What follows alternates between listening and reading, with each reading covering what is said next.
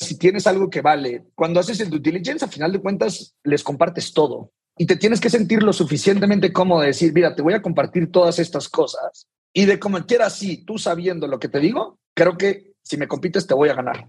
Porque parte del due diligence es que eventualmente dices muchísima información que al final de cuentas, si no se cierra, pues ya le dijiste quiénes son tus clientes principales, qué te compran, a qué precio, todas estas cosas, que es tricky, ¿no? Entonces, tienes que entrar a ese proceso con confianza de que la conclusión a la que van a llegar después de ver toda la información es que les conviene aliarse contigo.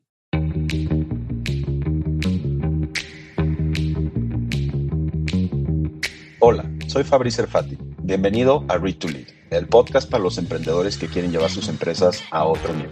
En Read to Lead leemos los mejores libros de negocios y los discutimos con algunos de los founders más innovadores del ecosistema hispanoamericano. El objetivo es que los emprendedores nos cuenten cómo han aplicado los aprendizajes del libro en sus propias empresas e inspiren a otros a leer para crecer. Así buscamos convertirnos en mejores líderes y en emprendedores cada día más disruptivos. Si te gusta, no dejes de compartirlo en tus redes, darle like y calificarlo con 5 estrellas.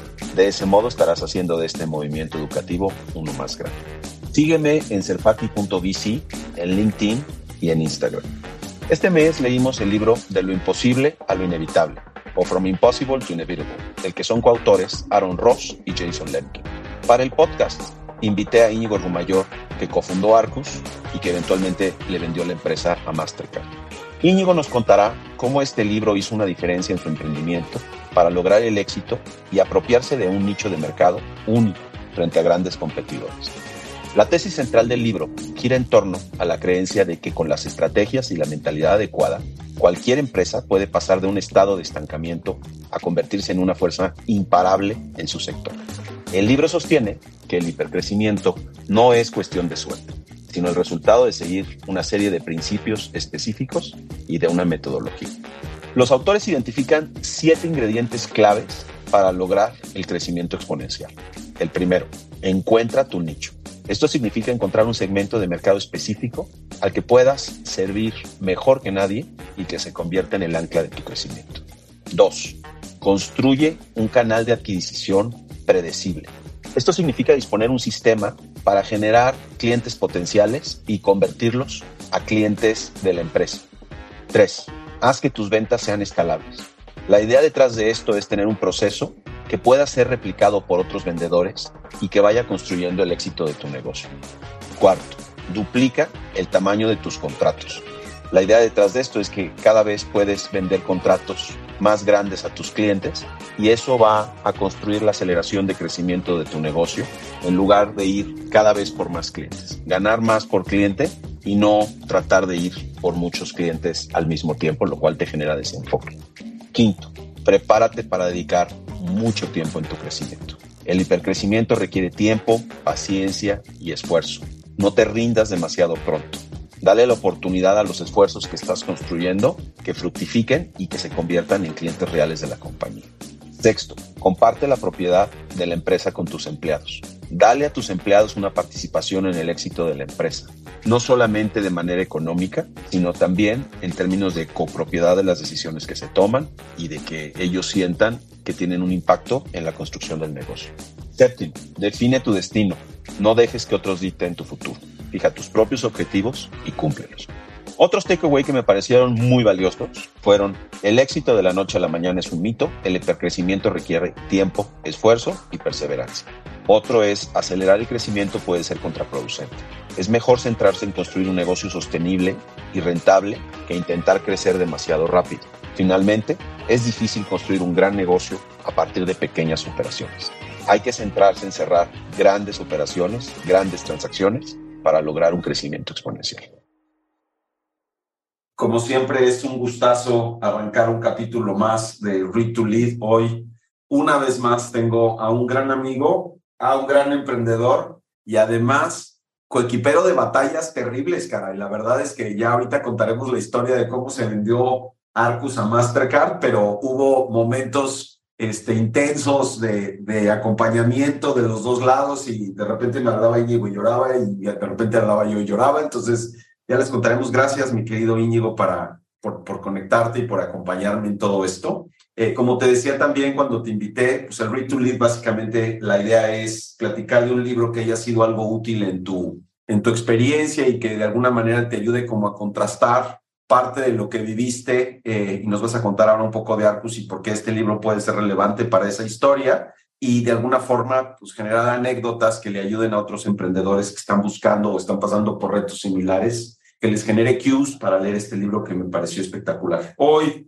vamos a leer From Impossible to Inevitable de Aaron Ross y Jason Lemkin. Es un libro sobre temas de ventas B2B, como siempre pueden ver aquí en la parte de atrás, muy ad hoc al tema. Y bueno, dando paso a la parte donde platicamos Íñigo, simplemente decir que Íñigo ha sido emprendedor toda su vida. Es increíble, los últimos 12 años, 13 años ha estado metido en rollos desde compañías familiares hasta Regali y Arcus, que nos va a platicar en un momentito. Íñigo está estudiando, bueno, estudió eh, una licenciatura en economía en la Universidad de Pensilvania y me sorprendió hace un momento porque resulta que también está, abogado, está estudiando derecho en estos momentos en la UNAM. Entonces, no podría yo aplaudir más esa combinación y, y seguir haciéndolo. De verdad, Íñigo, mil gracias por estar acá. Es un placer verte, güey. No, muchísimas gracias, Fabriz. Y pues muy emocionado aquí de poder compartir este contigo y con los demás un poquito de, nuestra historia. Pues, ¿por qué no nos cuentas de ti? Este, cuéntanos, si quieres, de, de Arcus, un poquito qué pasó ahí, la historia, cómo arrancaron y, cómo llegaron al punto de, vender todo el ciclo completo del, del emprendedor de manera exitosa. Y pues, si quieres, de ahí vamos empezando. ¿Qué te parece? Sí, perfecto. Si quieres, digo, si quieres te puedo empezar este, platicando un poquito de mí, ¿no? Eh, y luego, este, pues eso eh, llevó a, tomar este viaje que a final de cuentas este, fue muchísimo más largo y más complicado de, lo que pensaba, pero no lo cambiaría por nada, ¿no? Por favor, no dejes de mencionar el recorrido de tu casa, güey, porque esa parte está muy bien. sí, pues digo, básicamente yo soy de Saltillo, Coahuila, digo, tuve una infancia normal, ¿no? Bien, feliz, era bueno en el deporte, tenía buenas calificaciones, etcétera, y siempre me había tocado trabajar, eh, mi familia tenía este, negocios de agricultura y siempre me había tocado trabajar vendiendo manzanas desde que tenía cuatro o cinco años este, en los camiones para vender las, las manzanas que, que se caían del árbol, ¿no? Y pues en esa parte pues, aprendí mucho, ¿no? Eh, primero de que pues si insistes lo suficiente, eventualmente va a haber gente que te compre. Y este, todo iba muy bien y luego, pues, estuve ahí como una, una vuelta para mi vida, ¿no? Este, mi papá falleció cuando yo tenía 15 años y en ese momento me tocó a mi hermano, que era más grande, y a mí principalmente, este, tomar el, el negocio familiar, ¿no? Y en esa parte, pues de alguna manera, creo que fue la primera vez que empecé a sentir que de alguna manera tenía cierta responsabilidad, ¿no? Porque es muy diferente, pues, estar a cargo del changarro, pero sabiendo que si algo sale mal, pues siempre hay alguien atrás que, que va a responder. Por primera vez, este, pues sentí que ya era, ya era adulto y trabajando en el negocio este, familiar, pues me empecé a dar cuenta que no bastaba con trabajar fuerte. Sí, tú podías trabajar muchas horas, pero eventualmente tenías que poder tener un insight único que te iba a permitir poder este, pues, tener una ventaja competitiva. Y, y, en este proceso, pues empecé a pensar, oye, ¿cómo puedo yo poder obtener como este insight? Y pues en muchas cosas yo soy bastante simple, como que mi idea es, pues si quieres ser el mejor, vente a donde están los mejores. Y me puse a investigar a ver cuáles eran, pues como las mejores universidades de, de Estados Unidos. Y me, me, puse a estudiar inglés, porque pues, mi inglés era bastante malo. Y entonces, pues literal, no sé, iba a la escuela de lunes a viernes eh, dos días de la semana junto con mi hermano me tocaba ir al rancho, entonces había días que no iba a, la prepa y los demás días tomaba clases de inglés todos los días de 6 a 9 de la noche, de lunes a viernes, y este, los fines de semana también tenía clases de matemáticas e inglés, ¿no? Entonces, como que por primera vez ahí dije, pues bueno, si me quiero ir a estudiar a Estados Unidos, pues tenía que cortar una brecha grande. Eh, eventualmente tuve la suerte, apliqué como a 20 universidades, y pues para esto, para mí, para yo poderme ir, necesitaba que me dieran una beca. Eventualmente conseguí que me dieran un full ride en Penn. Este, casi ninguna me aceptó, pero pues, Penn me aceptó. Y, aunque con que tenga suerte una vez, este, es más que suficiente. Y pues entrando a la universidad, este, a final de cuentas, yo mi propósito de irme ahí era porque quería empezar algún negocio de tecnología. No, no sé ni qué ni cómo, pero para mí era muy claro que la tecnología era el futuro parte de lo que mi papá hacía fue el primer mexicano en patentar variedades este, de manzano y de cereza para el mejoramiento, o sea, para el cambio climático. Esto hace pues más de 17, 18 años, ¿no? Donde ya era obvio que, que venía el cambio climático y entonces este, tenía esta parte de como de mejoramiento genético, ¿no? Entonces para mí era muy claro que gran parte iba a venir en esta parte de tecnología. Y entonces me fui a estudiar a Estados Unidos, estando ahí, pues digo, una gran experiencia, ¿no? Llegas con gente que es súper competitiva, que sabe más de dos o tres idiomas, que, ¿no? Que son inteligentes, deportistas, o sea, en todo lo que tú te imagines, te topas gente que es mejor que tú. Y creo que para mí esa parte pues te reta a, a ser mejor, pero también para mí fue de las primeras veces que, que hay veces que parte del juego es entender, no debes de jugar siempre el mismo juego que todos. Y creo que también habla un poquito en el libro de, de, pues, de cómo te diferencias. Entonces yo lo que me di cuenta, digo, tuve oportunidad el primer año de trabajar un internship en Morgan Stanley, que igual, pues mi sueño era, según yo, ser trader. Y estando ahí, pues empiezas, digo, fui un día al trading floor y hablabas con la gente y te decían, no, pues es que ya casi todo se hace con algoritmos de computadoras. Y en esa parte como que me empecé a dar cuenta que, pues uno, que tenía que buscar otro juego y dos, este, que si jugaba el mismo que todos los demás, eh, iba a ser complicado, ¿no? De entrada ahí, por ejemplo, lo que yo hice en el primer año de la universidad es, yo empecé a ir a las ferias de trabajo siendo freshman year cuando se supone que vayas junior year. Y entonces, porque fui a esa feria de trabajo, pues conseguí mi primer internship, ¿no? Entonces, creo que me empecé a dar cuenta que si hacías cosas diferentes, pues podías obtener resultados diferentes. Y en ese proceso, parte de lo que yo estaba haciendo en la universidad, este, como tenía beca, tenía que trabajar eh, en la biblioteca eh, primero y luego trabajé en la Casa Latina. Y ahí fue donde conocí a mi socio, porque yo quería hacer cosas de startups o de tecnología. Y entonces empecé a ir a cosas del MBA. Este, había como pitches y escuchabas a gente platicar su idea. Y pues obviamente para mí, o sea, yo soy, digo, Saltillor, nueva capital del mundo, pero pues no estaba acostumbrado a, a escuchar ese tipo de cosas, ¿no? De, de gente que estuviera buscando construir algo. Y entonces, a final de cuentas, estando ahí, eh, pues conocí a mi socio, mi este Dricio, ¿no? Que pues después este, decidimos este, emprender esta aventura juntos y eh, él tenía esta idea que quería poder hacer este, remesas dirigidas, ¿no? Y entonces era la primera... Estaba estudiando en el MBA en aquel entonces y tú en el undergrad. Y se acaba de graduar y yo estaba en mi segundo año de la universidad, o sea, estaba empezando el sophomore year, ¿no? Este, tenía 20 o 21 años. Y él, pues, este, estaba en ese momento, entiendo, trabajando como en una incubadora y al mismo tiempo quería él arrancar su propio eh, proyecto, ¿no? Que, que después, pues, se iba, este, se iba a llamar este, Regali, ¿no?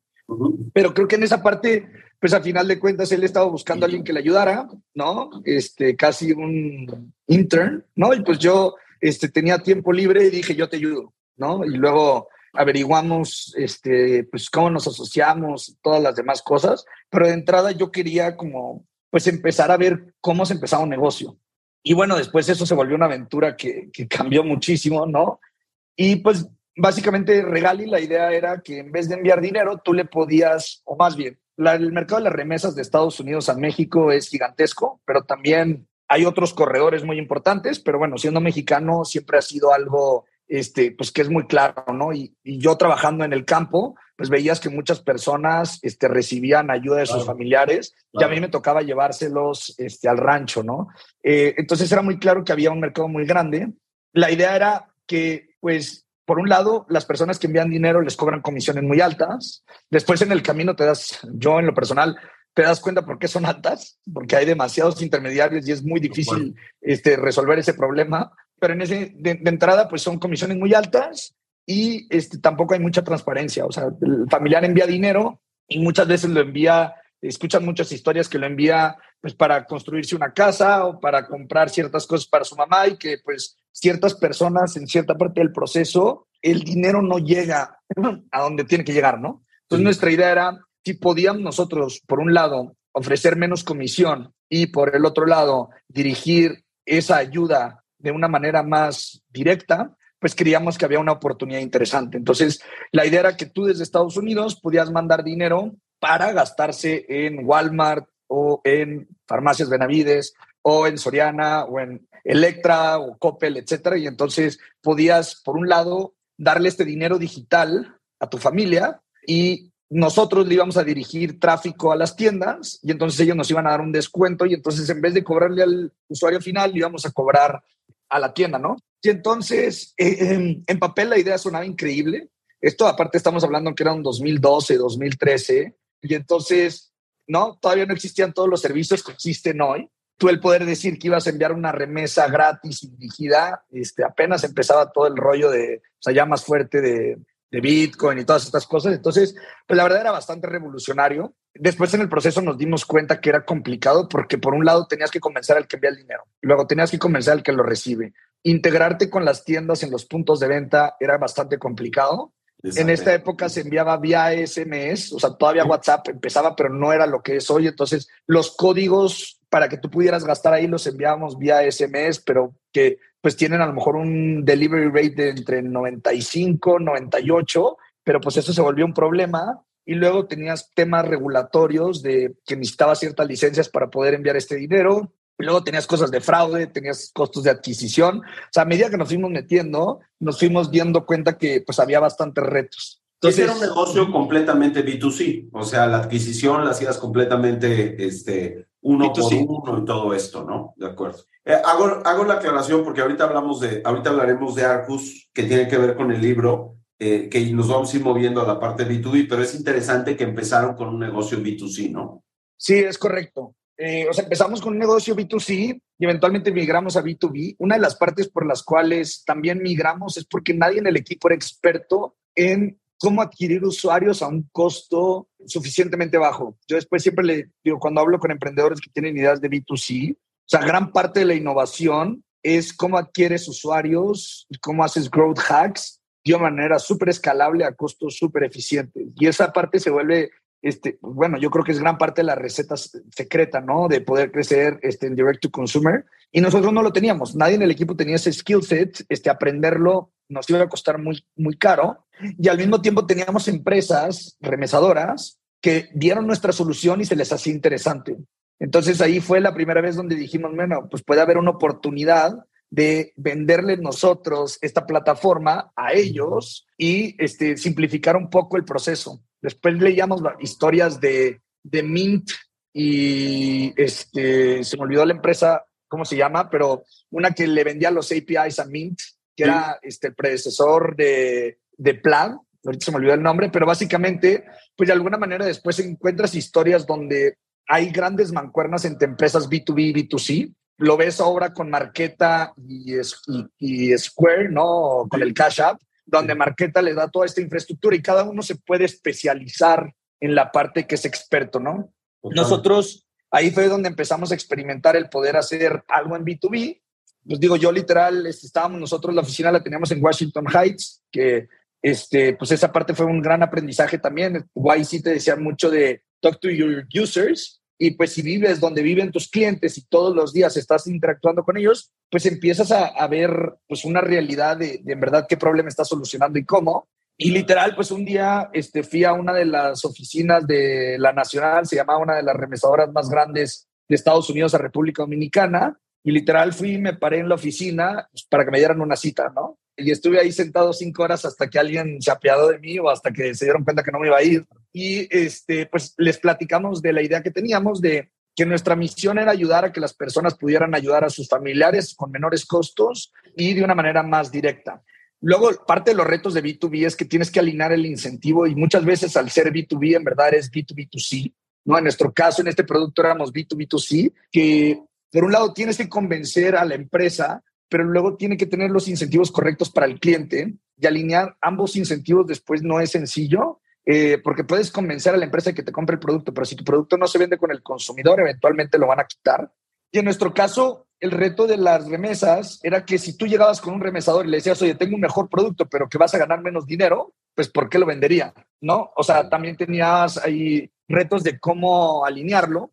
Eventualmente lo que vimos es que el, vender los certificados de regalo para las tiendas era muy complicado porque las integraciones eran difíciles, etcétera. Y entonces lo que vimos era que había una posibilidad de que en vez de enviar dinero, con la misma filosofía, le podías pagar los servicios a tu familia. O sea, pudieras pagar la luz, el agua, el teléfono, el Infonavit, tarjetas de crédito, etcétera. Y esa era un poquito más sencilla porque, por un lado, pues integrabas a una cadena, vamos a poner una remesadora en Estados Unidos, un Western Union, un, MoneyGram, que Zoom, que la gente conoce, y después se conectaban a nosotros y nosotros nos conectábamos con un agregador, o sea, con un procesador de pagos que tenía las conexiones con la empresa de electricidad, con la empresa de agua, con... Entonces, en vez de nosotros tener que ir a hacer, cuando era la primera idea, 10 conexiones con retailers súper grandes que tienen ciclos de uno o dos años, podíamos conectarnos con un agregador y entonces automáticamente ya teníamos un país. Y Hicimos ese piloto. No, no, no, adelante, adelante, adelante. No, y ahí es donde de repente de una solución B2C se va moviendo a un producto B2B, ¿no? De acuerdo. Y ahí nos dimos cuenta, uno, que el skill set que teníamos en el equipo no era B2C, que era B2B. Y dos, que comernos todo el pie iba a ser muy difícil, entonces que nosotros podíamos agregar parte, valor en la parte B2B. Para poder agregar en esa parte de B2B, también lo teníamos que arreglar de una manera sencilla, porque si no el, el heavy lifting iba a ser mucho.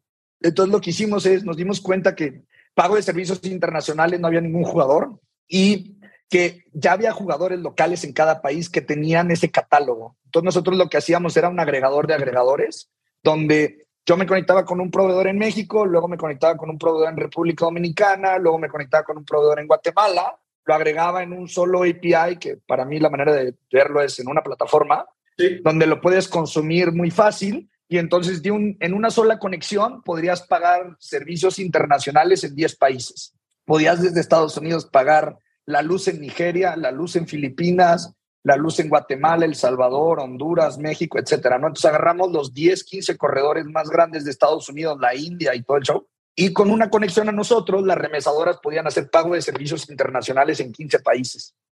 Y ahí fue donde empezamos a, por, por, fin tener un poquito de tracción. Te voy a detener ahí porque, porque quiero utilizar un poco la introducción que nos diste como para hablar un poco de por qué este libro es relevante y por qué lo estamos platicando tú y yo. El libro lo escriben dos personas que están muy metidas en la parte de B2B y sobre todo de software as a service, plataformas donde tienes pagos recurrentes. En el caso de Aaron Ross, es, eh, está muy, ha estado, ha desarrollado toda una carrera en la parte de, de emprendimiento y particularmente en toda la parte de generación de leads que como lo vamos a platicar un poco más adelante, es una parte fundamental del crecimiento en los negocios B2B. Y Jason Lemkin, además de inversionista, fue CEO de EcoSign durante mucho tiempo. Creo que EcoSign yo me lo imagino un poco como el DocuSign de hace algunos años, todo el rollo de procesamiento de documentos. Y luego arrancó uno de, los, eh, de las comunidades que tiene uno de los eventos más relevantes en la parte SaaS, que se llama SaaSter, que se los recomiendo muchísimo. Si tienen la oportunidad de ir, es un evento donde van a aprender muchísimo eh, en términos de cómo crecer este tipo de negocios. Y todo esto se vuelve relevante en la conversación con Íñigo porque hoy en día en México y en general en Latinoamérica estamos en un momento, me parece, de transición donde en muchos sentidos venimos replicando la historia que nos contó Íñigo hace un momentito del B2C al B2B. Somos mercados que todavía tienen muchas necesidades alrededor del consumidor final y por lo mismo, el, el, digamos que la oportunidad se ha generado en construir plataformas que atiendan al consumidor final y hemos visto en los últimos 15 años un crecimiento muy grande de soluciones B2C. Como nos comentaba Íñigo hace un momentito y creo que esto lo hemos platicado, empieza a haber espacios muy interesantes en la parte de armar del producto y de la distribución y en ese sentido la parte B2B y la parte SaaS ha tomado una relevancia relevante. Nosotros lo hemos venido viendo en Ignia los últimos tres o cuatro años y no hay una expertise de crecimiento en B2B en Latinoamérica, ¿no? Entonces, este libro es interesante porque precisamente habla de cómo construir una plataforma de crecimiento B2B y hypergrowth. Y, y te detuve ahí un, un segundito, Íñigo, porque nos estabas empezando a platicar de ese producto específicamente que empieza a generar este, tracción, ¿no? Entonces, ahora sí, cuéntanos un poquito de eso y si lo puedes conectar un poco con lo que cuenta el libro de cómo ir creciendo y todo esto, me gustaría muchísimo, porque es como, hay como, como clues, ¿no? Como claves de esto ya está pegando, ya está pegando, ya está pegando, y de repente, puta, pega, y luego de repente llegas a un plató y, este, y todo el mundo piensa que ya algo hiciste mal, pero resulta que es algo como muy natural y que se replica muchísimo, ¿no? Sí, y digo, bueno, yo por eso cuando leía el libro, este, me, lo había recomendado antes, ¿no? Eh, porque nos tocó vivir todas esas cosas. Eh, la primera parte es nosotros, digo, habla en el libro, ¿no? De que tienes que encontrar un nicho. Y hasta que no encuentres el nicho, no deberías de, como de verdaderamente pensar en escalar. Y nosotros, bueno, lo primero que hicimos fue cometimos varios errores, que quisimos escalar algo que todavía no estaba listo para escalar, porque en verdad no habíamos encontrado un nicho. La primera vez que encontramos este nicho fue hacer B2B y hacer pago de servicios internacionales. Y entonces toda la gente nos conocía y habla en el libro de eso, de que nosotros éramos la empresa para pago de servicios internacionales. Y entonces ahí fue donde pasamos de hacer ninguna transacción a hacer a lo mejor 50, 100 mil transacciones al mes. Y entonces ya empezábamos a tener algo y entonces nos empezamos, este, ya teníamos un nicho, ¿no? Donde estábamos ganando y, y para terminar de ganar ese nicho, por así decirlo, pues lo que fuimos a hacer es conectamos los 10 países más grandes, o sea, de remesas de Estados Unidos a India, Filipinas, México, que son los tres más grandes, este, ¿no? Nigeria, etcétera. Y una vez que terminamos y, y, que ya teníamos de alguna manera ese nicho, ya teníamos algunos clientes, parte de lo que a mí se me siempre he pensado que es súper interesante, es ya tenías con gente con la cual platicar. ¿no? O sea, ya tenías gente con la cual le podías decir, oye, estoy pensando en agregar el mercado de Colombia, pues estoy pensando en ir a abrir en los Emiratos Árabes para otros corredores eh, que tienen, ¿no? ¿Qué piensas? Y entonces ya tenías gente que te podía dar feedback de tus ideas, tenías gente que te podía dar feedback relevante porque pues ya estabas estableciendo una relación. ¿Te acuerdas quién fue tu primer cliente? Fue esta persona que se llama, que era una remesadora en Washington Heights que se llamaba La Nacional, ¿no? Que fui literal a pararme ahí a su oficina hasta que me dieron cita y le ofrecimos un portal simple donde se podía pagar la electricidad en República Dominicana, porque, pues bueno, también sorprendentemente el primer mercado que lanzó Zoom, que es una empresa muy exitosa que le vendieron a PayPal, fue remesas por Internet de Nueva York a República Dominicana, porque hay una concentración muy grande. Comparado con los mexicanos, tú tienes mexicanos, los poblanos están en Nueva York, en California, Los Ángeles está gente de Guadalajara y de Zacatecas. Y dependiendo de a qué mercados vas, o sea, qué estados de Estados Unidos tienes diferentes corredores, de, o sea, o diferentes este, comunidades de mexicanos, ¿no? Y esa parte era súper interesante. Entonces, con Nueva York está muy concentrado y entonces también era muchísimo más sencillo eh, poder lanzar ahí. Entonces ahí lanzamos con este cliente y empezamos a ver que sí, que era más fácil decirle a la gente, oye, págale la luz a tu familia, era algo que entendían. ¿No? Y el que recibía el pago no tenía que hacer nada. De la otra manera, te mando un código y ve a canjarlo en esta tienda. Iban con la cajera y la cajera les decía, no, esto es un fraude, te robaron. Este, aquí eso no, no jala. ¿cómo se dice? No jala. Entonces, eh, ese fue el primer cliente. De ahí, pues fuimos con otros clientes diciendo, mira, tu competidor ya lo usa. Y fuimos agregando otros corredores, pues no nomás República Dominicana, sino México, y fuimos agregando otros, eh, hasta que ya teníamos pues ciertos clientes y ciertos corredores donde podías pagar los servicios de tu familia. Y ahí creo que fue las, la parte donde, igual, todos estos ciclos, creo que la enseñanza para mí los debimos haber hecho mucho más rápido. Eh, después nos tomaba tiempo aceptar que en verdad teníamos que hacer otro ajuste. Cuando ganamos este nicho, pues ya teníamos revenue, ya teníamos una plataforma, ya teníamos un equipo, ya jalaba y ya hacíamos, ¿no? 50, 100 mil transacciones al mes. Pero veíamos... Te voy a tener tantitito ahí, que es interesante, porque parte de las cosas, el libro tiene muchos conceptos que en mi opinión son contraintuitivos, ¿no? Y, y uno de ellos es, tus primeros clientes son misleading, o sea, tienes, ellos le llaman este, beer money, ¿no? Tus primeros clientes son los que te generan dinero para, o sea, estás muy contento y hay que valorarlos y hay que apreciarlos y todo, pero son clientes que te sirven para pagar la cerveza eventualmente eh, y, moverte de ese nicho es eh, complicado porque ya está funcionando y porque ya tienes tracción y como dice, el producto lo armaste sencillo para ellos. ¿Eso fue lo que vivieron ustedes o el proceso a moverse a clientes más grandes o a, generar una, una eh, monetización más profunda del producto con clientes se dio de forma natural? ¿Cómo vivieron eso en, en Arcos? No, la verdad para nosotros fue súper difícil porque, y luego nos pasó una historia que a mí me gusta contar mucho. De repente un inversionista que no le caíamos muy bien nosotros, especialmente yo, eventualmente invirtió en una empresa que hacía lo de las tarjetas de regalo. Ya. ¿No? Y entonces cuando nosotros ya habíamos pivoteado de tarjetas de regalo a pago de servicios internacionales, de repente ves a alguien que levanta dinero y es como, yo digo que es como una historia de que cuando cortas con tu exnovia y de repente ves que tiene un nuevo novio, como que ya casi, ya de repente hasta, ¿no? Claro. Pero en verdad nosotros ya habíamos pasado por ahí, habíamos visto que por ahí no era. Y eventualmente fue como esta parte donde pues había muchas discusiones internas, si habíamos pivoteado tu Zoom, si no, etcétera, ¿no? Eventualmente nos comprometimos con esta parte de pago de servicios internacionales, pero pues lo que empezamos a ver era que ya tenía un ceiling. O sea, conectar otro mercado de remesas que no era suficientemente grande, pues no iba a tener un impacto tan fuerte. Lo que empezamos a ver... Es súper importante porque justo como acabas de decir, te cuesta la misma cantidad de trabajo, y lo habla mucho en el libro, perdón que te he interrumpido otra vez, pero habla mucho en el libro de que te puedes enamorar mucho de la solución que tienes, pero que si no generas deals más grandes, la realidad es que tu negocio no escala a la velocidad que necesitas para que eventualmente valga mucho y la puedas vender. Y parece una tontería porque armas un producto para una solución, para un tipo de cliente, y hay miles de veces que te enamoras de eso y moverte de ahí es realmente muy difícil, ¿no?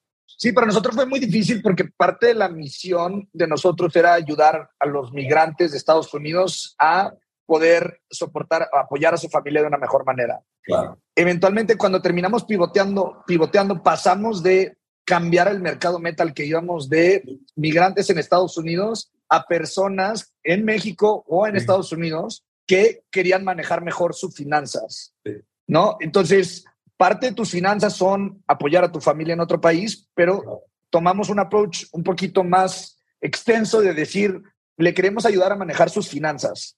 Y eso incluye, pues, cómo pagan ellos sus, sus servicios o sus tarjetas de crédito, todo dentro de su país. De hecho, si tú ves, pues pagas muchos más servicios para ti en tu país que en otro país, ¿no? Entonces, eso a nosotros nos costó muchísimo, mucho, mucho, mucho, pero eventualmente pues lo que veíamos es que no había suficiente mercado en esta parte de pago de servicios internacionales.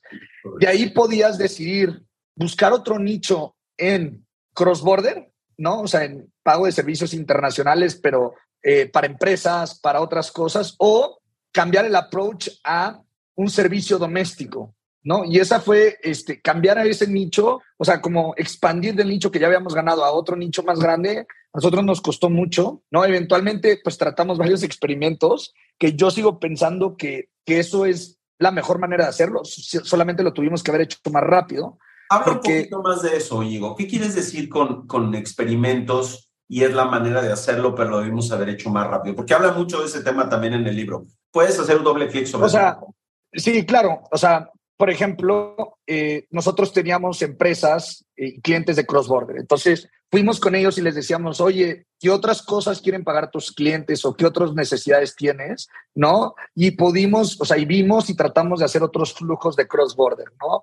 Desde eh, nosotros en su momento pensamos hacer cosas como las que hizo Deal, de que pudieras pagarle empleados cross-border, eh, pagos B2B cross-border, o sea, ya no de servicios, sino sacar licencias y poder hacer pagos directos poder hablar con estos mismos clientes y decir, oye, es que tus clientes vienen aquí a pagar y pagan en la luz de su familia en México, pero a lo mejor te podemos dar una mejor experiencia para que paguen su luz aquí en Estados Unidos. Correcto.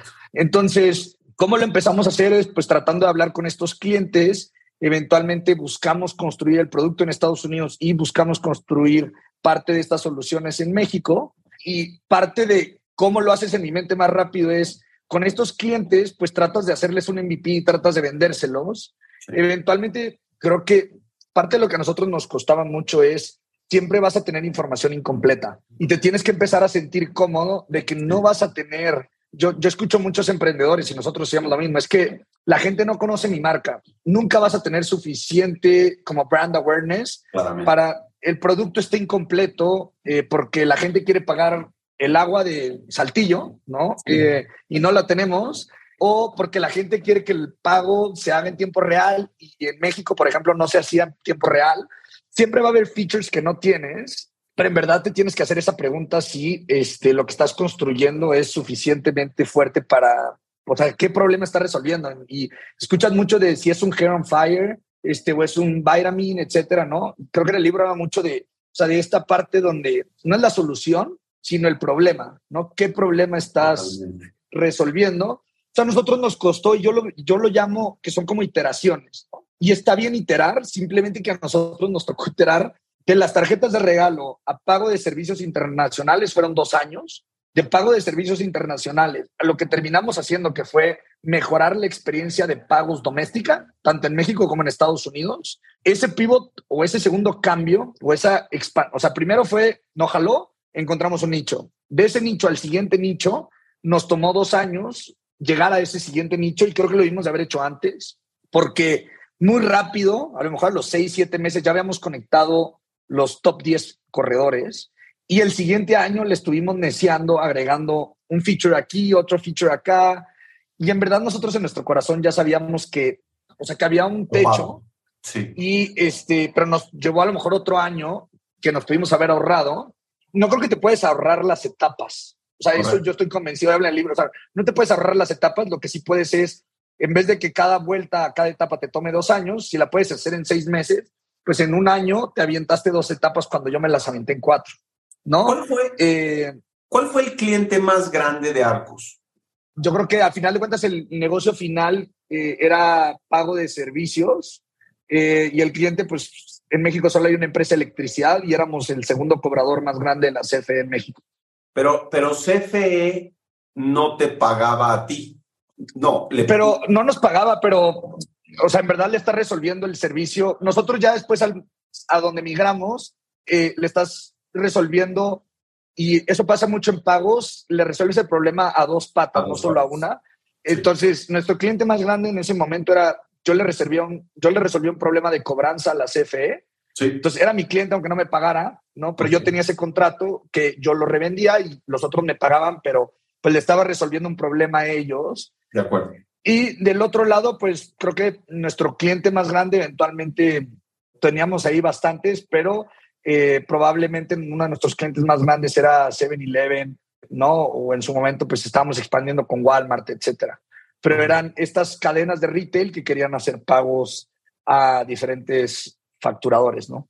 Correcto. Entonces, a ver, nada más para movernos un poquito de, de los ciclos, cuéntanos cómo le vendes a un cliente como 7-Eleven. Nos contaste la historia donde fuiste y te sentaste a la oficina de la remesadora y hasta que no te pelaron, este, no te saliste de ahí, ya me puedo imaginar la escena donde llega la policía y todo el rollo para sacarte patadas de la oficina de estos güeyes. Pero claramente uno de los grandes retos, de los grandes, grandes, grandes retos en el negocio B2, B2B son los ciclos comerciales, ¿no? Es el rollo de cuánta gente entra en el proceso, si haces inbound, si haces outbound, si produces contenido. Cuéntanos, how do you actually nail ese tipo de clientes? ¿Cómo los logras? Sí, digo, a mí me gustó mucho cómo lo describen en el libro. Eventualmente creo que en esa última etapa era la que estábamos llegando nosotros cuando eh, le vendimos a Mastercard, eh, porque nosotros en la parte inicial, y digo, hablan, hablan de que pues tienes que ir a, ¿no? El founder o lo que sea, tiene que ir a entender el problema del cliente y ir a venderle la solución, ¿no?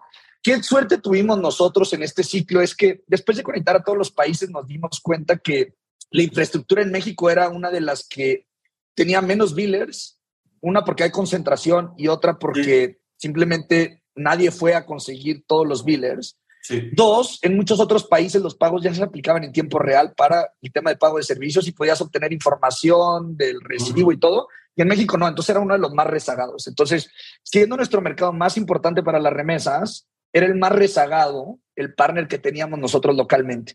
De acuerdo. Entonces nosotros empezamos a ir a buscar a la CFE Sky, igual misma técnica, este, ya, es casi un trademark, pues vas y te sientas y eventualmente te reciben. Obviamente lo que tienes algo que ofrecer y en esa parte, pues si no tienes el mejor producto, pues tratas de ofrecer tu ayuda o lo que sea, ¿no? En lo que necesiten. Como qué problema tienes, yo te ayudo a arreglarlo, en, si me, a, cambio me, me escuchas mi idea y me das feedback.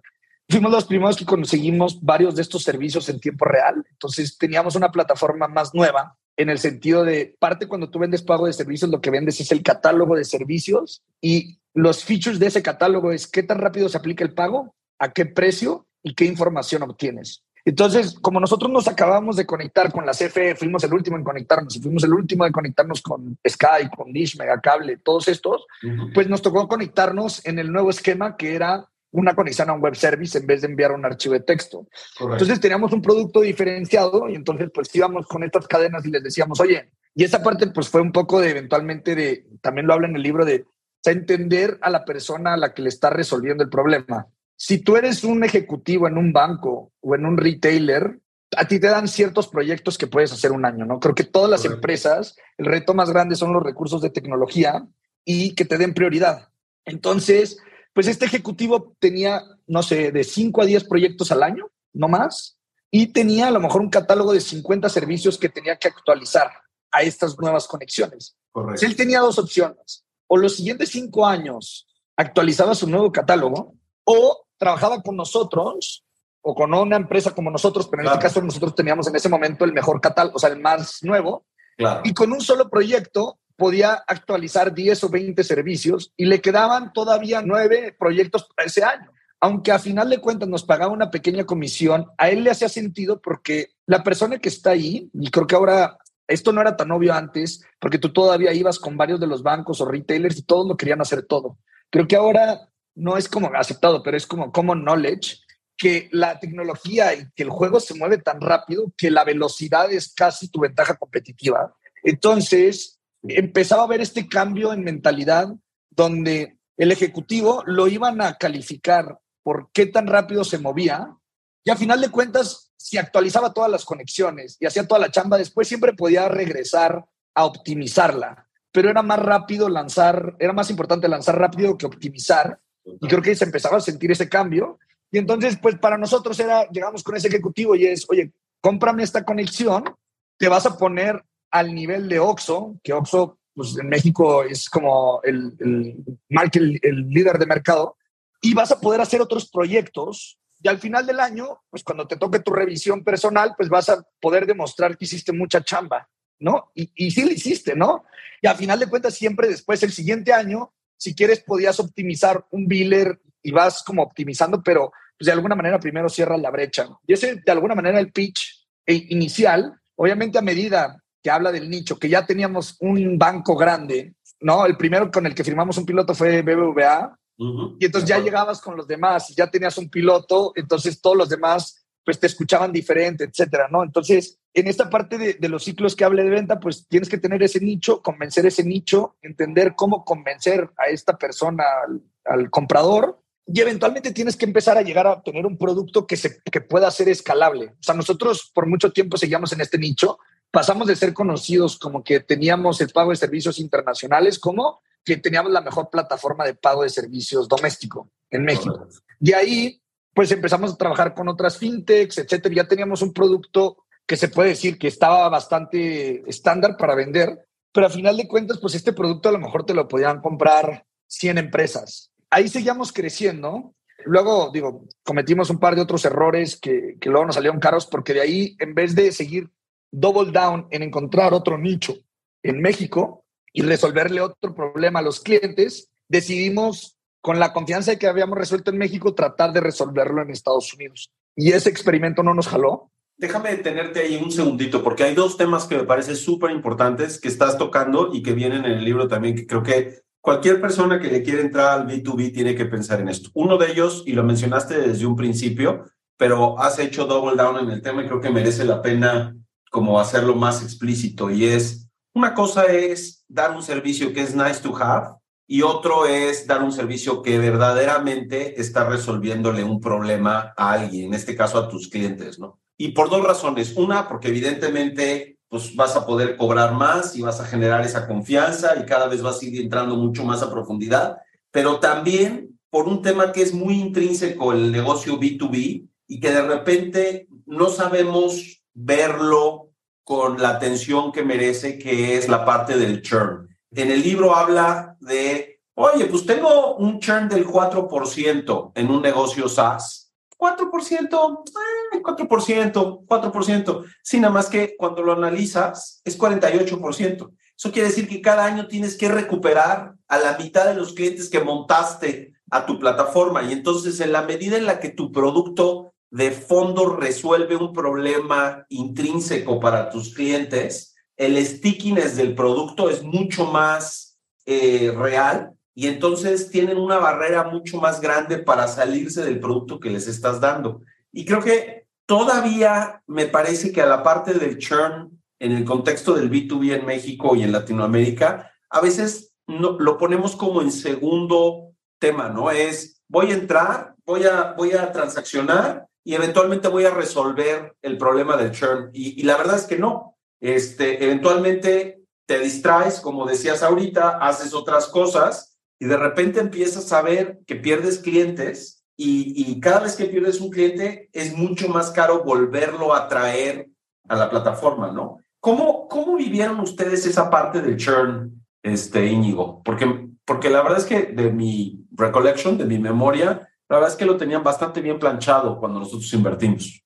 Para mí, tienes un componente que es el churn, que habla en el libro, pero tienes otro componente que es más fácil venderle más a un cliente sí. que a nuevos clientes. Entonces, nosotros per se no hicimos tanto este, el error del churn no, no lo hicimos tanto, pero lo que hicimos es ya teníamos una masa de clientes que le podíamos vender más servicios y hubiera sido más fácil venderles más a ellos, que eventualmente lo hicimos, simplemente que lo hicimos dos años después, pero lo que decidimos es ir a buscar a nuevos clientes para venderles un nuevo servicio que no teníamos. Entonces, creo que habla mucho en el libro donde dice, tienes que tener un proceso de adquirir clientes. Para eso, pues, vas primero a un nicho porque te conocen sobre ese nicho, luego empiezas a, expandir ese nicho y ahí nosotros lo que debimos de haber hecho es seguir buscando más clientes, que es pues hacer todo el proceso de prospectar, de buscar y, automatizar ese proceso, pero luego ver qué más productos le vendíamos a ese grupo de clientes. Y ese fue el error, no tanto en el churn, sino en el que en vez de ver qué otros problemas tenían ya los 20, 50 clientes que teníamos, decidimos ir a buscar otros clientes. En tu opinión, ¿cuál fue el origen de esa miopía? Porque, porque el libro habla mucho de que tu estructura organizacional tiene que eh, premiar, digamos, el revenue, ¿no? Hablan del Chief Revenue Officer y cómo de repente tienes al que genera los leads, al que vende y al Customer Success, como que no están integrados. ¿Crees, ¿Crees que tuvo algo que ver eso en eso que vivieron ustedes o por qué crees que pasó eso? Nosotros no teníamos tanto esa estructura. Creo que lo que nos pasó es, la verdad, en esa época nadie quería tocar la TAM. Tú decías, ok, si sigo creciendo aquí, como, what's the next step? Entonces creo que cometimos el error de ir a buscar venture money en vez de este, escuchar a nuestros clientes. Creo que eventualmente después llegó el momento donde lo veías y era obvio que había gran necesidad en México, que los problemas que estaban resolviendo eran relativamente, no que fueran sencillos, pero que estaba resolviendo problemas de verdad y que había gente que te quería pagar, como que nos costó mucho darnos cuenta que pues había mucho negocio ahí, ¿no? Que ya lo habíamos encontrado, Carlos, ¿no? Este, nomás teníamos que perforar más eh, y en vez de eso quisimos ir a buscar a, a otro lugar. O sea, lo que tú, o sea, déjame, voy a repetir lo que entendí que dijiste, pero porque me parece súper importante. En algún momento la agenda comercial o de crecimiento, tienes la sensación que la dictó un poco más la parte de fundraising que la parte de clientes, ¿es así? O sea, para ir a levantar lana era más sexy llegar y decir, estoy resolviendo el tema de pagos en Estados Unidos, que lo estoy resolviendo en México, y entonces como crear esa masa crítica para que hubiera más posibilidades de levantamiento. ¿Es un poco de, eso fue lo que dijiste? Sí, sí. Y también el hecho de que nos daba miedo que el nicho que estábamos resolviendo, o sea, ya habíamos pasado a un nicho donde no había dinero, a un nicho que había poquito dinero, a un nicho que había más dinero y nos daba miedo que no fuera a haber suficiente en ese siguiente nicho. Eh, nos daba miedo que entonces ibas a hacer, porque son apuestas que haces donde dices, oye, por los siguientes 12 meses le voy a apostar aquí. Nos dio miedo comprometernos, porque si resulta que no había suficiente ahí, después volver al otro, ese barco ya sí había ido. Sí, claro hay un elemento de oportunidad que no, que no, lo quieres, no la quieres regar en eso, evidentemente. Y en verdad la regamos al revés, porque estábamos en la oportunidad. Simplemente no nos habíamos dado cuenta y estaban ahí todos los elementos para verlo. ¿eh? Bueno, todo mundo es buen quarterback el martes en la mañana, güey. O sea, todo mundo lo tiene. El mejor director técnico de la selección nacional, todos están en sus casas viendo el partido, güey. Este, pues sí, pero, pero en el momento es verdad que tienes un nivel de presión y como de.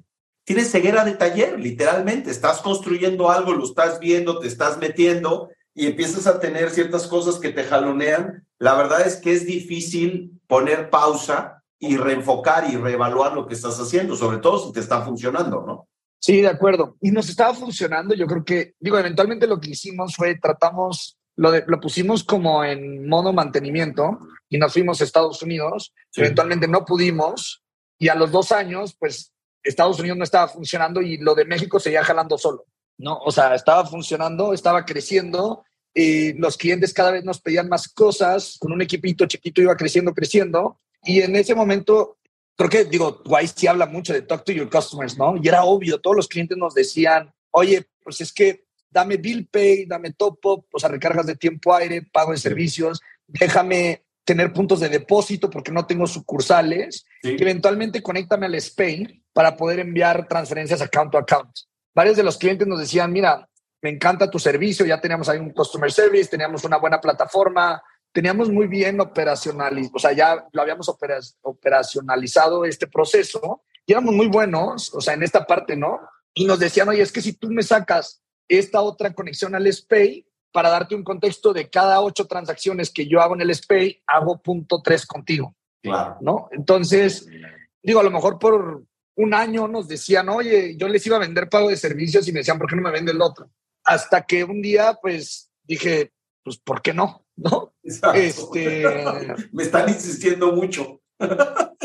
y literal, este, lo que hicimos, digo, me puse a leer la regulación del Banco de México, del SPEI. Ahí, pues bueno, ustedes en su momento nos ayudaron a hablar con Banco de México para tener una reunión y preguntar, oye, pues lo quiero hacer, ¿qué necesito? ¿Cómo puedo?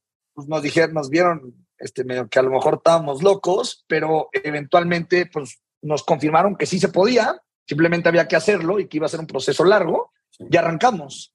Y ahí creo que fue, este, pues digo, una combinación también de que ya era obvio que lo de Estados Unidos no estaba jalando, eh, pero aparte de eso llegó el COVID y varios de los proyectos que creo que es, habla también en el libro de tienes que ir migrando a clientes más grandes que te paguen más. Muy sí, el reto es que varios de esos proyectos son muy largos. Lo que nos pasó es que varios de estos bancos lanzábamos en marzo, abril, llegó el COVID y nos dijeron, sí queremos, pero pues lo hacemos dentro de un año, porque tenemos que priorizar que pues, la sucursal está cerrada y todas estas cosas. Y ahí creo que pues nos obligó a tomar una decisión este, pues, fuerte, pero que fue, o sea, sigues esperando un año más o lo matas. Eventualmente decidimos matarlo y enfocarnos este, a hacer upsell a los clientes que teníamos. Entonces fue, ya tenemos una masa crítica de clientes, dice YC, mucho también habla y el libro de, o sea, you need to have some customers that love you. Entonces ya teníamos clientes que si yo llegaba y les vendía el mismo producto con, que tenían con otro proveedor un poco mejor, pues me lo compraban. Entonces fue, decidimos, como ya habla de esto en el libro, de es más fácil venderle más a un cliente que ya tienes que a uno nuevo. Empezamos a hacer eso y hicimos una estrategia de qué otros servicios le podíamos vender a los clientes que teníamos y migramos nuestra visión, o sea, buscando en este nicho más grande de ser una plataforma multiriel que tú te conectabas con nosotros y nosotros te podíamos procesar todos los diferentes rieles dentro de México. Y si lo podíamos hacer en México de una manera correcta, pues de ahí podíamos expandir a otros mercados replicando esta visión. En esa última parte, pues fue donde este, pues eventualmente la empezamos a ejecutar, la estábamos ejecutando bien y también este producto nos iba a poder permitir venderle a muchísimo más clientes. Aparte, después del reto de B2B, especialmente en la TAM, en mi opinión, es que en Estados Unidos tú tienes big companies, mid-size companies y small companies. En México tú tienes big y small. Y de hecho, si lo comparas, muchos de los big de México en verdad son medium comparado con Estados Unidos. Entonces, eh, luego tu catálogo al cual le puedes vender tiene ciertas limitantes. Entonces, tus productos te tienen que ir permitiendo ¿no? O sea, obviamente tienes este nicho de especialización, pero luego ver cómo tu solución se la puedes vender a más personas. Porque si no, tienes tu, tu círculo al cual le puedes vender, este, te quedas corto, ¿no? Para nosotros, el poder procesar pagos, no nomás de pago de servicios y de efectivo, sino ya también de transferencias este, bancarias, pues nos abría mucho este, los casos de uso que podían construir arriba. Y entonces, al obtener eso, empezamos a, ¿verdad? O sea, llegar a esta parte que habla el libro, libro de poder ya prospectar dependiendo de los segmentos, de poder hacer inbound, outbound, y empezamos a hacer toda esa parte que eventualmente, este, pues, también, la verdad, muchísimos aprendizajes, porque es cuando, pues, tienes que envolver, pues, una, como un proceso industrial el tener leads, tener propuestas estándar, pero pues nosotros nos tocó ver esa última parte en, la, en nuestra última parte del ciclo y pues como todo, ¿no? Ya que resolviste todo eso, como siempre dicen, pues ya llega alguien que te quiere comprar, ¿no? Eh, entonces por eso dicen que si construyes algo de valor, eventualmente va a llegar alguien que le interese. Para nosotros, la parte del struggle más grande no fue este, operacionalizar esa última parte, sino encontrar esos nichos y cometimos muchas veces el error de escalar antes de que verdaderamente hubiéramos encontrado un problema de verdad de nuestros clientes. Cuando ya descubrimos un problema que tenían nuestros clientes de verdad, casi se vendía solo. Entonces ya tu problema era cómo lo haces para poder este, comerte lo más rápido posible la máxima cantidad de leads. Pero el struggle de nosotros fue encontrar ese nicho y, y muchas veces pensamos que la estás sufriendo tanto que a la primera señal dices, ya lo encontré, aunque no lo encontraste, y te tomas tu propio culé. Fíjate que es interesantísimo lo que estás diciendo y ahorita si quieres vamos hablando rápido este, de cómo se dieron las cosas con Mastercard y por qué Arcus era relevante y todo esto, pero hay un par de cosas que tocaste ahorita que me parece súper interesante y no vamos a alcanzar a meternos por, por temas de tiempo, pero uno de ellos es el tema de la paciencia en el negocio B2C, B2B es fundamental precisamente por lo que dices, ¿no? Porque va a tomar tiempo en construir esos, esas dinámicas, esos momentos, ese momentum específico eh, y hay que creer en lo que estás construyendo. Lo segundo es cómo todo es más un tema, a diferencia del B2C, donde hay toda esta mística de la cultura de los clientes y de los valores, en la parte B2B es más un tema sistemático, como de, usaste la palabra cadena de producción y lo usan en el libro también, ¿no? De cuántos leads metes, cómo está tu conversión en pipeline y cómo en la medida en la que metes más leads, tu proceso, digamos, tu output de venta se vuelve mucho más fuerte. Y finalmente un tema que no tocamos, pero recuerdo que ustedes lo tenían muy de cerca y que al final del día para cualquier persona que le quiere dedicar tiempo a la parte B2B, es importante que lo, que lo, que lo atienda, es la construcción de una organización muy alineada a la venta, con una cultura de retroalimentación del proceso comercial hiper transparente, ¿no? O sea, me encantó un concepto que usa este güey que habla de toda la parte de para los empleados if they are owning or renting. Y lo que dice es o son o, los empleados se sienten dueños o se sienten que están rentando su trabajo. ¿Y por qué, por qué es relevante? Porque lo que él dice es, pues, ¿qué tratas mejor? ¿Algo que es tuyo o algo que rentas? Y en el contexto de cuando tú estás rentando tu, tu posición laboral, pues la realidad es que le estás sacando provecho, pero no la estás tratando como si fuera tuya. Y yo recuerdo mucho el trabajo que hicieron ustedes en construir un equipo que realmente se sintiera dueño de lo que estaban haciendo y creo que fue uno de los grandes, grandes, grandes aciertos que tuvieron Edricio y tú en la construcción de la cultura que tuvieron en Arcus, ¿no? Sí, digo, y para mí, siguiendo un poquito eso que comentas, y es como un dilema, ¿no? Si el vendedor no vende porque no es bueno o es porque el producto que está vendiendo no está suficientemente listo. Claro. Entonces, eso después siempre es un dilema y lo que necesitas es que la gente que esté vendiendo al principio, y habla en el libro, de que te, dé feedback. O sea, lo que estás buscando es que te digan, oye, es que mira, pues sí, sí te lo compro, pero la verdad, como yo decía el ejemplo, en verdad tengo este otro problema con el SPAY que es muchísimo más grande y poder tomar ese feedback de los clientes eventualmente ahí es donde está y para eso necesitas tener gente que, o sea, una cultura y es difícil porque es como, si tienes que vender, aunque el producto esté incompleto y no esté listo, pero también necesito esa información y poder que la cultura se sienta cómoda para decir, ¿sabes qué? Es que aunque lo podemos vender, al final del camino nos equivocamos y no era por ahí.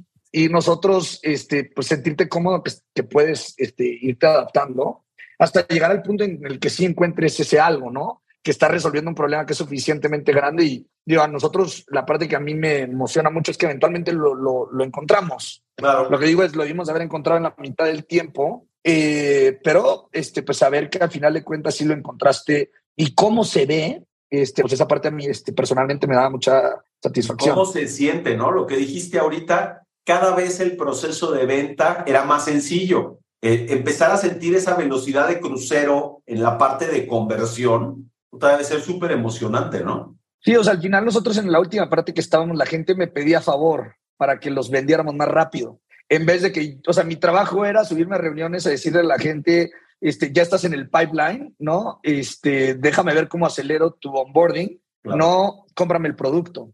Ok, ya se nos va acabando el tiempo, pero me encantaría que nos contaras un poquito del proceso de venta, primero de cómo se acercó Mastercard y cómo gestionaron ese, ese proceso y eventualmente cómo fue el, el proceso de venta. ¿Por qué había valor ahí para ellos y cómo lo fueron llevando? Porque eh, estoy seguro que hay muchas cosas, digo, nos podemos estar dos horas y media nada más en esa parte, me queda claro, pero cosas que sean importantes para ti, compartirle a gente que pues está construyendo un negocio precisamente con esa idea también, ¿no? De, de llegar y construir algo que sea útil para alguien y eventualmente monetizar pues todos esos años de trabajo vendiendo esa, eso que construyeron? O sea, creo que la primera y otra, es que varias de esas son súper obvias. Y la primera es que si construyes algo de valor, eventualmente va a pasar, ¿no? Y esa la, la lees, la escuchas y todo, pero esa es la primera, ¿no? El proceso de M&A es tan complicado que si verdaderamente no tienes algo de valor, y puede ser lo que sea, ¿eh? O sea, ahorita pongo algunos ejemplos, pero algo que valga, pues el proceso, yo creo que al final del camino no lo logra cerrar que es bastante común que empiece el proceso y no se cierre, esa es otra. Y a mí me gustaba más jugar la apuesta de que construiste algo de valor porque y que después a alguien le interesa que pues que porque tuviste suerte, ¿no? Y obviamente hay un componente muy grande de suerte, pero no, prefiero jugar esas probabilidades. Una la controlas ¿Cómo fue nuestro... la otra no tiene nada que ver contigo, 100% de acuerdo contigo. Claro. ¿Cómo fue nuestra experiencia? Es, pues básicamente, o sea, Mastercard a nivel global tiene esta visión de hacer una plataforma multiriel, ¿no? Creo que Hoy en día es claro que la gente paga con muchas más cosas que la tarjeta, ¿no? Antes era efectivo y tarjeta. Ahora es efectivo, tarjeta, transferencias internacionales, wallets. este, wallets, eh, ves soluciones que han explotado en India como UPI, este, en Brasil con Pix. Eh, el famoso CODI. Y entonces, el CODI, ¿no? Eh, que yo sigo siendo bullish, ¿eh? Yo creo que este, va a pasar. Este, y, pero entonces, cuando tú analizas esto, pues Mastercard, pero ya desde hace más de ocho años, y creo que la visión esta la empezaron en el 2014-2015, se dieron cuenta que el mercado se había expandido y que había otros rieles de pago. Ves la parte de Open Banking, ves la parte de Bill Pay, y al final de cuentas la visión, o sea, también Mastercard tiene otra división, puedo decirle estructura, pero tiene otra división que se llamaba Vocalink, que vendía infraestructura para los bancos centrales o las cámaras de compensación para procesar estos pagos. Entonces, si tú lo ves, tienes el negocio de las tarjetas, que es un negocio muy rentable, y luego tienes estos otros rieles de pago que se están desarrollando. Entre ellos pues, viene cripto, va a pasar cripto, eh, stable coins, eh, como digital currencies de los gobiernos. Todos estos, a final de cuentas, son otros rieles y la visión es cómo juegas en todos esos rieles. Van a tener diferentes economics, pero eventualmente la visión es jugar en todos esos economics y ser un facilitador de esos economics. Eh, entre ellos, pues como comentaba, tiene la parte de Open Banking, luego tiene la parte de, le llamaban aplicaciones, que pueden ser cross-border, también compraron una empresa que se llama Transfast para poder hacer account-to-account cross-border, y luego tienen la parte en esas aplicaciones también de Bill Pay, y luego tiene la parte de infraestructura, viene de la parte de Vocalink, pero pues que al final de cuentas le puedes vender infraestructura. Hoy en día Banco de México procesa el SPAY con infraestructura propia, pero tú le podrías vender todo el Ferrari para que operaran eso, ¿no? Y luego tienes cosas de ciberseguridad, etcétera, ¿no? Entonces empiezas a tener todo lo que se necesita y cosas de cripto. Entonces, este, nosotros encajábamos porque pues teníamos diferentes rieles, ¿no? Si tú ves cuando una persona o una wallet o un banco quiere hacer pagos, pues uno necesita una conexión al, al Banco Central para poder enviar y recibir dinero account to account. Necesita lugares donde poder hacer depósitos y retiros a menos de que tenga sucursal. y también necesita una parte donde pueda hacer estos pagos de servicios de todos los utilities y todos los servicios que hacen todos los meses, ¿no? Las personas. pagos recurrentes. Y pues se los vendíamos a estos bancos o a estas fintechs. Entonces, había muy buen fit porque este, pues ellos estaban buscando hacer estos servicios. ¿Cómo pasó? Pues literal, este, yo conocí a una persona este, de Mastercard, llamada Carlos Pacheco, en la convención bancaria, y ellos querían, o sea, venía de un curso para hacer esto en México. Exactamente una visión muy similar a la que nosotros teníamos, que estábamos ya ejecutando, eh, y empezamos a platicar. Y creo que después parte también es de que si eres, o sea, si eres el mejor en el mercado, eventualmente yo lo que siempre le digo a todos es, si tú eres el mejor, las empresas grandes van a preferir aliarse contigo que competirte. Eh, entonces lo que nos pasó es, pues empezamos a tener estas pláticas, creo que gran parte ellos querían aprender de nosotros, eh, probablemente para competirnos o no, este, no, no, pero entre más teníamos estas conversaciones y más nosotros les platicábamos de cómo estaba acomodada la mesa, qué experimentos habíamos hecho, cuáles nos habían funcionado, cuáles habíamos ganado, eh, entre más platicábamos, más se daban cuenta que les convenía más aliarse con nosotros que este, competirnos, porque al final de cuentas el, el juego, este, pues nos, el juego este que nosotros que, que estábamos jugando, que queríamos ganar, era muchísimo más grande. A lo mejor nosotros teníamos el 1% conquistado, pero ya habíamos plantado varias semillas para lo que sigue y eventualmente, pues en ese proceso nos dijeron que les interesaba este, comprar el negocio y luego, pues obviamente vender un negocio es complicado por temas regulatorios y, temas de que, este, pues bueno, todo el due diligence, etcétera. Y, y, pues nada, una gran experiencia. La parte que yo me llevo es si eres suficientemente, o sea, si tienes algo que vale, ¿no? Y eventualmente en el, lo que digo, aprendí también de eso es, cuando haces el due diligence, a final de cuentas, les compartes todo. Y te tienes que sentir lo suficientemente cómodo de decir, mira, te voy a compartir todas estas cosas. Y de como quieras, sí, tú sabiendo lo que te digo, creo que si me compites te voy a ganar. Bien, punto bien interesante. Porque parte del due diligence es que eventualmente dices muchísima información que al final de cuentas, si no se cierra, pues ya le dijiste quiénes son tus clientes principales, qué te compran, a qué precio, todas estas cosas, que es tricky, ¿no? Entonces, tienes que entrar a ese proceso con confianza de que yo la conclusión a la que van a llegar después de ver toda la información es que les conviene este, aliarse contigo. Qué, buen punto, qué interesante.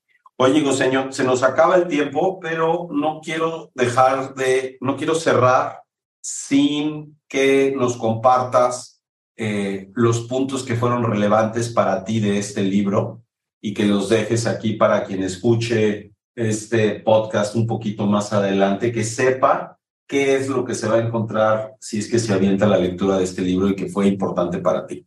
Sí, digo, a mí me encantó el libro, este, dijo, lo platicábamos antes de empezar la llamada de que pues, es un buen recordatorio de muchas de las cosas que nosotros vivimos en nuestro proceso, pero sí. pues, las vives inconscientemente. Sí. Que obviamente, este, si estás en un estado de conciencia, este, puedes tomar muchos más actos. Claro. Eh, el, el, principal para mí es ah, cuando hablas del nicho, ¿no? O sea, que tienes que empezar con un nicho, ¿no? En el libro hablan mucho de eso. También en nuestra experiencia en YC te decían como do things that don't scale, ¿no? Uh -huh. Uh -huh. Entonces tienes que empezar en un nicho y ganar en ese nicho. Eso creo que te va a permitir construir un producto, te va a permitir pues ir preparando los diferentes departamentos, te va a permitir tener personas con las cuales rebotar y ver de ahí cómo expandes al siguiente nicho. Pero tienes que empezar en un nicho porque parte de la ventaja competitiva, y, este, y no lo alcanzamos a tocar en la llamada, pero de un startup es el foco. O sea, 100%. tú no tienes los recursos, no tienes el dinero, no tienes toda la otra maquinaria es gigantesca. Tu única ventaja es que si tú aplicas fuerza en el punto correcto, puedes ganar. O más bien, creo que lo que mi experiencia después de estar en, yo nunca había estado en una empresa grande, pero después de ahí creo que lo que aprendí es que sí les puedes ganar, pero la única manera de ganarles es con foco. Y para tener foco, pues te tienes que enfocar en un nicho.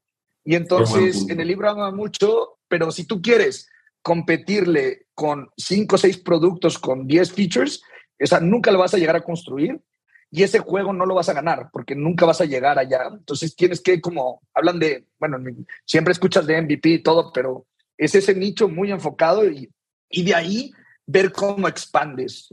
A la hora de pensar en cómo expandir, es mejor expandir dándole más servicios a tus clientes que tratando de buscar nuevos clientes, ¿no? Digo, en, esa parte como principalmente de los nichos y, y, luego la otra es que a nosotros nos pasó mucho, es pensar verdaderamente cuándo estás listo para escalar. Se habla mucho el libro de la paciencia, de verdaderamente entender si, si ya estás listo para escalar o no. Ya nosotros verdaderamente este, escalamos varias veces antes de tiempo y entonces pues generas una dinámica muy complicada porque la persona de ventas pues no puede vender muchas veces porque el producto no está ahí y entonces tú lo culpas cuando en verdad es porque no has terminado de hacer esas iteraciones en este nicho y entonces una vez que lo logras y verdaderamente cuando llegas ahí es cuando de verdaderamente debes de buscar escalar, si no debes de seguir iterando y iterando y digo, creo que nosotros, eh, digo, un poco en esta historia, y hay varios intermedios que no platicamos, pero a lo mejor pivoteamos cuatro veces, ¿no? O, fuimos a cuatro diferentes nichos hasta que llegamos a la tierra prometida, pero yo no creo que te ahorras esos pasos. De acuerdo. Simplemente que nos tardamos mucho en dar esas iteraciones porque escalábamos y gastábamos mucho dinero y entonces la decisión de abandonar esa iniciativa se volvía más difícil.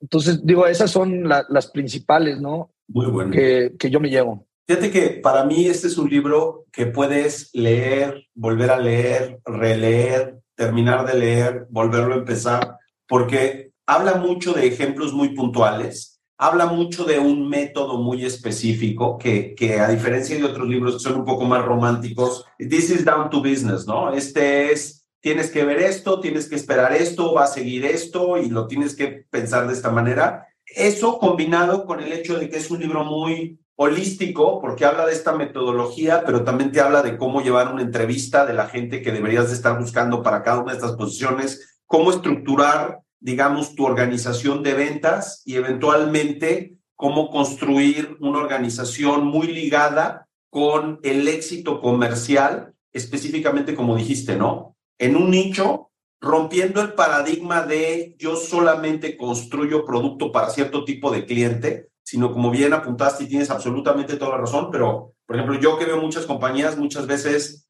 me sorprendería un emprendedor que me dijera, I'm going to double down en mis clientes. Generalmente es más clientes, más clientes, más clientes, y entonces es más estándar, más estándar, más estándar, y lo que te dice el libro es, te cuesta el mismo trabajo traer un cliente chico que un cliente grande, crece tus relaciones comerciales, eso te va a llevar a doblar tu tamaño mucho más rápido versus, no lo hablamos, pero pues de alguna forma tangencialmente tocamos el tema, eh, el tema del freemium, por ejemplo, ¿no? ¿Cómo le hago? Voy a regalar el producto y entonces van a llegar y van a convertir siempre desde un sentido muy práctico, te dice el libro, es más fácil bajar precios que subir precios. Entonces, olvídate de tratar de traer gente gratis y convertirla mejor los clientes que ya trajiste y que ya te compraron, que ya te quieren, que etcétera, sobre ellos conviértete en esencial para crecer más rápido, porque de repente creo que hemos aprendido medio a la mala últimamente, vale más tener un negocio que sea rentable